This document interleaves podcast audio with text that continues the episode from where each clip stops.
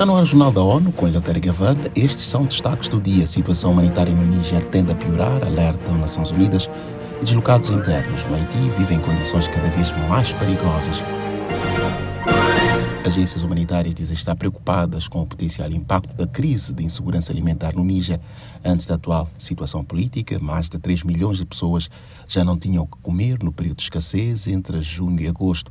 Análises preliminares feitas pelo Programa Mundial de Alimentos PMA alertam para sinais de piora. A agência chama atenção para cerca de 7 milhões e 300 mil pessoas em fase moderada de falta de alimentos. A situação tem potencial de se agravar devido à crise de segurança em andamento. O Escritório da ONU para os Assuntos Humanitários OSHA defende que entidades humanitárias estejam isentas de sanções e do fechamento de fronteiras decretados por alguns países da região. A expectativa é que estas medidas ajudem a enfrentar o alto índice de desnutrição. Conselho de Segurança das Nações Unidas realizou na quarta-feira um debate sobre o Iêmen com participação de dois altos funcionários da organização. Vamos aos detalhes com Felipe de Carvalho. O enviado especial da ONU para o Iêmen, Hans Grundberg, fez uma atualização sobre esforços de mediação tanto no país quanto no exterior. Já a diretora de Operações e Advocacia do Escritório de Assuntos Humanitários, OSHA, Eden Ossornu, relatou os impedimentos de acesso e lacunas de financiamento. O Iêmen vive uma prolongada crise política, humanitária e de desenvolvimento, após mais de oito anos de combates entre forças pró-governo e rebeldes úteis.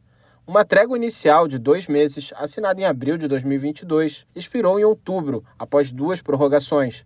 Gronsberg afirmou que a violência não retornou aos níveis anteriores à trégua. Além disso, as baixas civis diminuíram significativamente. No entanto, combates esporádicos e trocas de tiros continuam em algumas províncias. O enviado especial mencionou ameaças públicas de retorno à guerra. Da ONU News em Nova York, Felipe de Carvalho. O enviado disse que essa retórica não é propícia à manutenção de um ambiente de mediação frutífero. Às vésperas do Dia Mundial de Trabalhadores Humanitários, celebrado em 19 de agosto, as Nações Unidas fazem um alerta. 2023 deve ser mais um ano marcado pelo alto número de mortes de servidores. Acompanhe os detalhes com Mayra Lopes. Até agora foram confirmadas 62 mortes em crises em todo o mundo, 84 ficaram feridos e 34 foram sequestrados. As informações são do Banco de Dados de Segurança dos Trabalhadores Humanitários da consultoria Humanitarian Outcomes. O Sudão do Sul é o país mais inseguro por vários anos consecutivos. Foram 40 ataques a trabalhadores humanitários e 22 mortes relatadas até 16 de agosto. O Sudão está em segundo lugar, com 17 ataques a trabalhadores humanitários e 19 mortes registradas este ano. Da ONU News em Nova York, Mayra Lopes. Em 2021, o total foi de 460 servidores atacados e 141 mortos. Quase metade dos deslocados internos na capital do Haiti, Porto Príncipe, vive em condições vulneráveis em locais improvisados depois de deixar acomodações temporárias em comunidades anfitriãs.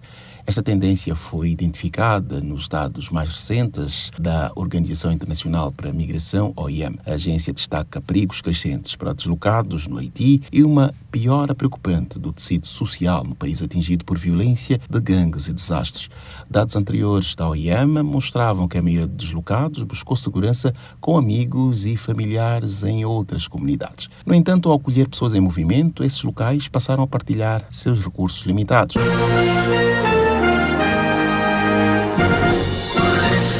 Esse foi o Jornal da ONU. Mais detalhes no site da ONU News em português, news.un.org.pt, nas redes sociais. Para nos seguir, digite Twitter, arroba ONU News.